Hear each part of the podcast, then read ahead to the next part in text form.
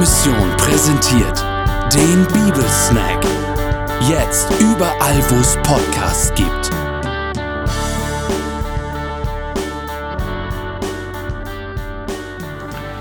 Paulus und Barnabas mussten auf ihren Missionsreisen oft unfreiwillig weiterziehen. In dem Ort vorher namens Ikonion gab es mächtig Ärger. Die einen wandten sich dem Evangelium zu, die anderen beschwerten sich. Sie wollten die beiden sogar verprügeln und steinigen. Da blieb nichts anderes übrig, als einen Ort weiterzuziehen. So kamen sie nach Lystra. Die Bevölkerung war größtenteils heidnisch und sprach neben der griechischen Sprache noch ihren Dialekt Lykaonisch.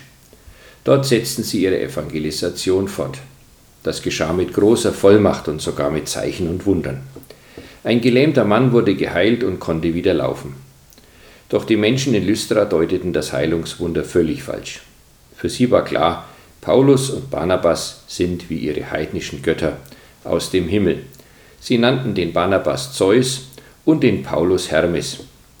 Und die heidnischen Priester trafen schon Vorbereitungen, um ihnen zu opfern. Da wird es den beiden zu bunt. Sie zerreißen ihre Kleider und springen mitten in die Menge. Im Judentum war das Zerreißen der Kleider ein ganz starker Ausdruck des Entsetzens und der Abwehr. Auf keinen Fall sind wir Götter, wir sind Menschen wie ihr und wir predigen euch das Evangelium von dem wahren und lebendigen Gott. Dieser Gott hat sich in Jesus gezeigt. In seinem Namen laden wir euch ein, umzukehren von den falschen Göttern hin zu dem lebendigen Gott. Und da die Menge recht aufgeheizt war, blieb jetzt nicht mehr viel Redezeit. Dieser Gott hat sich auch euch Heiden nicht unbezeugt gelassen. Ihr seid auch seine Geschöpfe. Er hat euch Regen geschickt. Ihr hattet genug zu essen. Er gab euch Einkommen und Auskommen. Ja, er hat euch manches geschenkt, was euer Herz froh gemacht hat. Schaut also von euch und euren menschengemachten Götzen weg auf den lebendigen Gott. Dieses Wort ist aus der Predigt des Paulus und Barnabas es lädt uns ein, auf die großen und kleinen Geschenke zu achten. Vielleicht fangen Sie gleich damit an, wenn Sie aufgestanden sind und danken Gott. Danke, dass ich wieder fröhlich aufgewacht bin und du mir einen neuen Tag geschenkst. Danke für ein Dach über dem Kopf und ein leckeres Frühstück. Danke für die lieben Menschen, die du mir zur Seite gestellt hast. Danke für die Müllabfuhr. Danke für meinen fahrbaren Untersatz und alle Bewahrung, die ich erlebt habe. Danke für den Frieden und die Freiheit in unserem Land. Danke für unseren Bürgermeister oder Landrat. Danke für meine Arbeitsstelle. Danke, dass ich dein Wort verstehe.